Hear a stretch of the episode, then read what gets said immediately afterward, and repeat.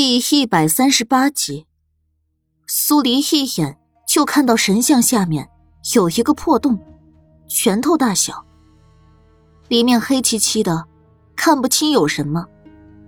他正要伸手往里掏，莫连锦一把将他扯开，自己伸手探了进去。苏黎看了他一眼，这男人是把他当成弱小照顾了。里面有什么？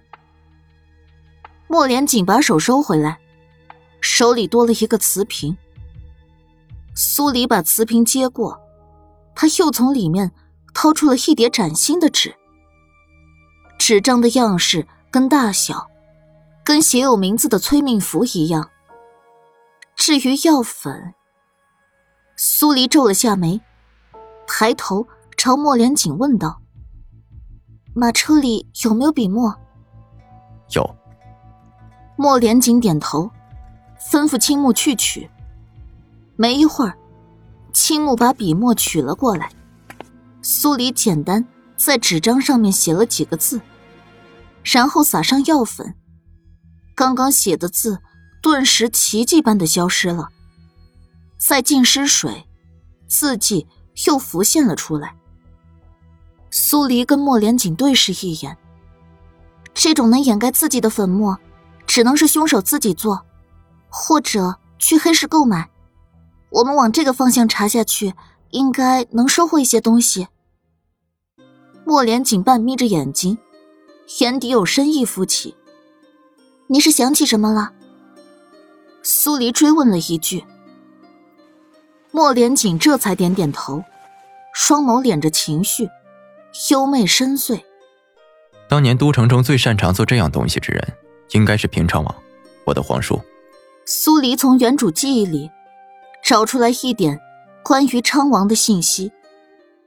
他是安帝跟德胜王的弟弟，十年前被安帝以养兵谋反，惹怒老天的罪，灭了满门。苏黎不禁感叹：如果这个案子真跟平昌王府有关，那这个案子又是安帝种下的因。还真是因果循环，报应不爽。如若凶手真正与平昌王府有关，当年德胜王与尚书夫人之间的恩怨，凶手能一清二楚，便有了很好的解释。莫连锦继续说道。苏黎认同的点点头，的确，德胜王当年的丑事被人压了下来，坏人根本不会知道，除非是自己人。他的心底。忽然咯噔了一下，想起宋来所在的组织。那个组织一直都在救曾经被安帝灭满门的人，凶手会不会来自组织？莫连锦没有说话，收回目光，沉寂的看着神像背面。苏黎咬了下唇，走近他几步。宋来出事的那天。是因为组织的人要去救巫族人，在某种意义上，巫族跟组织是有些牵扯的。我们从夜晚身上下功夫，将组织的人引出来，如何？莫连锦的表情如故，孤冷冰封。沉吟了片刻后，才开口：“燕婉正得圣宠，若是动他，没有十足的证据，我们容易反伤。现如今。”燕婉得了安帝所有的宠幸，如果他意识到自己有危机，凭着他那种祸国殃民的性格，肯定要闹个两败俱伤才会收手。这也是他明知道燕婉是巫族人，跟北越有勾结，也仍然没有动作的原因。那只能去翻查当年平昌王府的案卷了。苏黎无奈。莫连锦抬手戳戳他的鼻尖。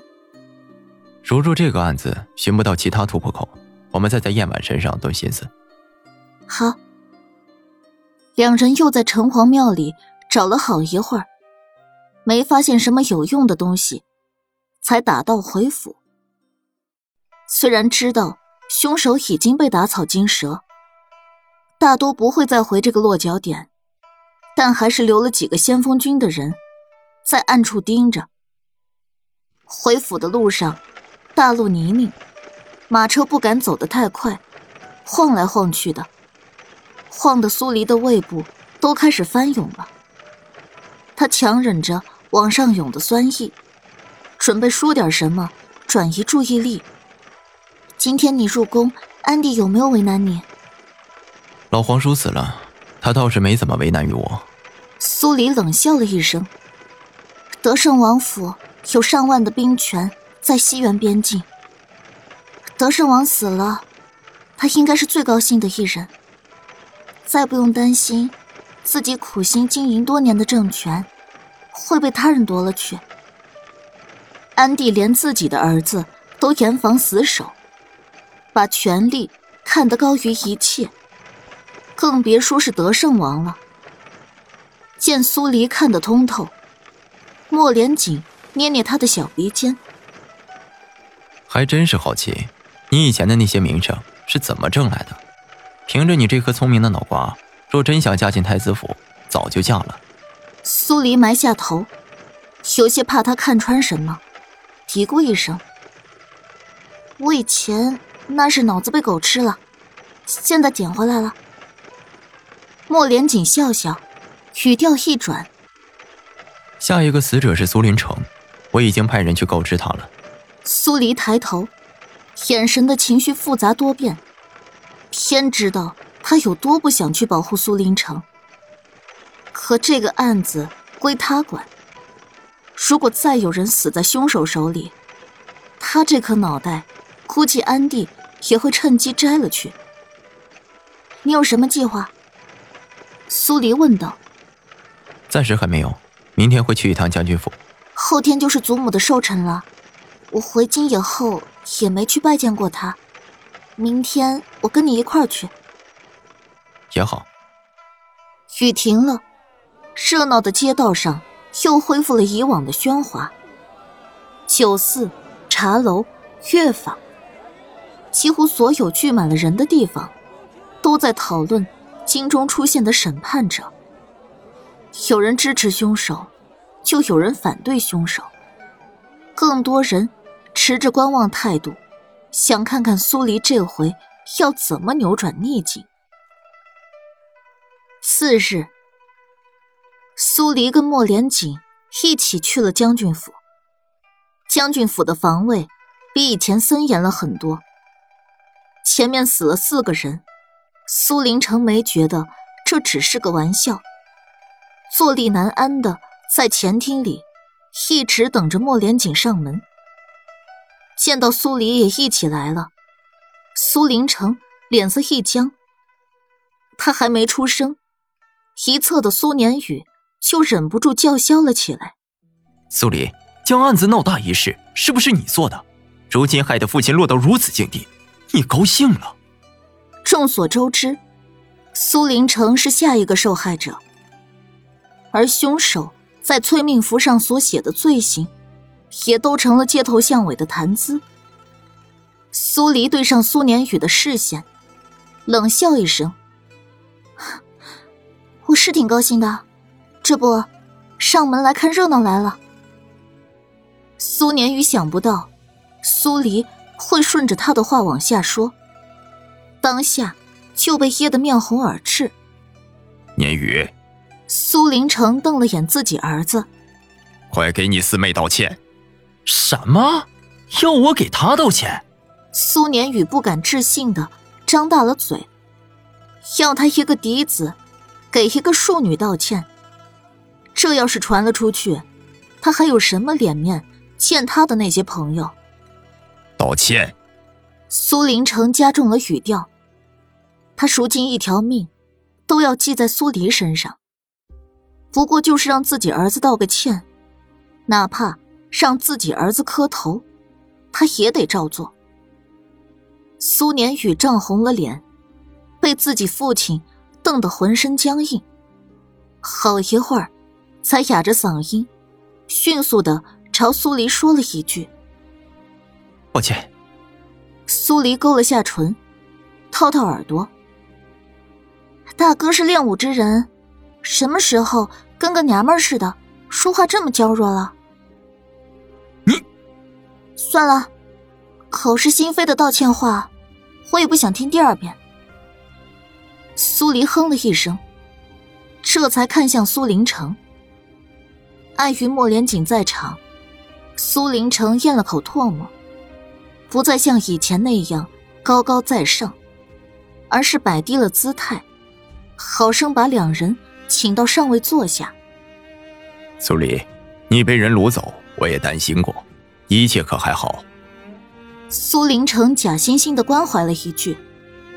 苏黎轻应了一声，没有多说什么。苏林城尴尬的转开视线，看向面无表情的莫连锦。啊，五王爷，接下来下官的命可就得劳烦五王爷了。莫连锦一身的寒气，让人忍不住哆嗦。本王会派先锋军的人来你将军府，按照推算，凶手会在四日后动手。这四日里，你自己多加防范小心。苏林城点点头，试探性的问道：“那凶手究竟是什么来路啊？吴王爷是否已经查到了？”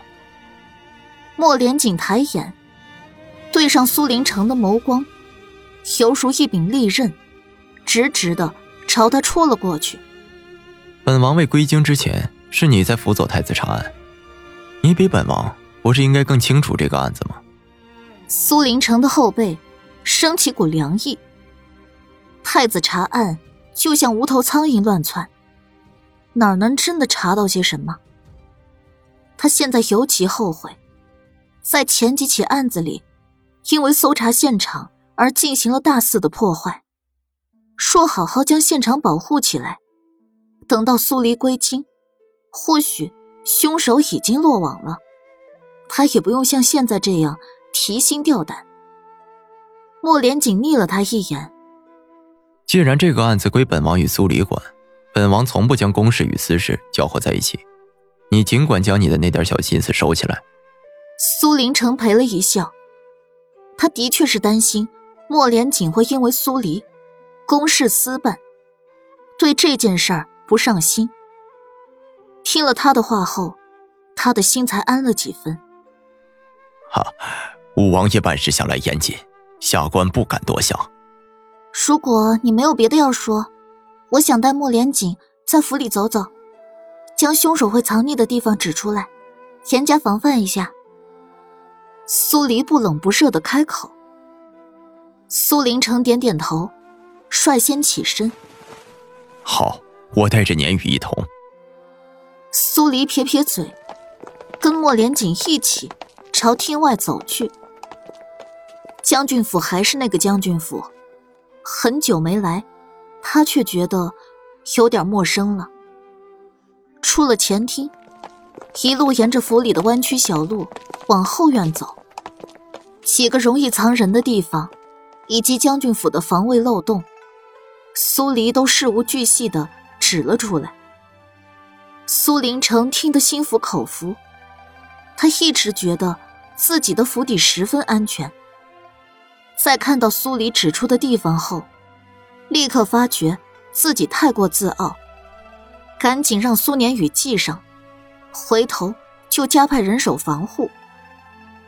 走完将军府一圈，已经到了午饭时间。苏林城哪肯就这样放莫连锦跟苏黎离开，连忙道：“知道五王爷跟苏黎要来后，下官便让那人在湖心亭准备了午膳。”还请五王爷赏脸。苏黎并不想多跟将军府的人纠缠，谁知道吃着吃着，会不会来个消化不良的事儿？莫连锦跟他心意相通，他只是小小的皱了下眉，他就知道他的所有意思，表情淡漠的回绝：“不必了，案子要紧。”苏林城心弦一紧，如果真是案子要紧。他是受害人，莫连锦应该一直待在将军府里才是。老命要紧，他也顾不上以前的恩怨跟自傲，放低了姿态，求助的看向苏黎。苏黎，为父以前是做下了许多对不住你的事儿，我们之间的误会，总需要坐下来好好谈谈，才能解开。你给为父一个机会。为父，苏黎心底直犯恶心。正当他要一口回绝，从远处匆匆走来几人，为首的正是老夫人，颤颤巍巍的由嬷嬷扶着。还没走近，就扬长了声音道：“苏黎，我的好孙女儿，来让我瞧瞧，有没有在外面受了什么委屈。”苏黎无语。人情债就是麻烦，老夫人没为难过他，他也不好伸手直打笑脸人。老夫人几步走到了近前，先朝莫连锦问了个礼，才拉住苏黎，一边说话，一边把他往里拽。走，我们祖孙俩一边吃一边说。你嫡母将宴席设在湖心亭。准备的都是些你爱吃的。苏黎被拽走了，莫连锦只得跟上。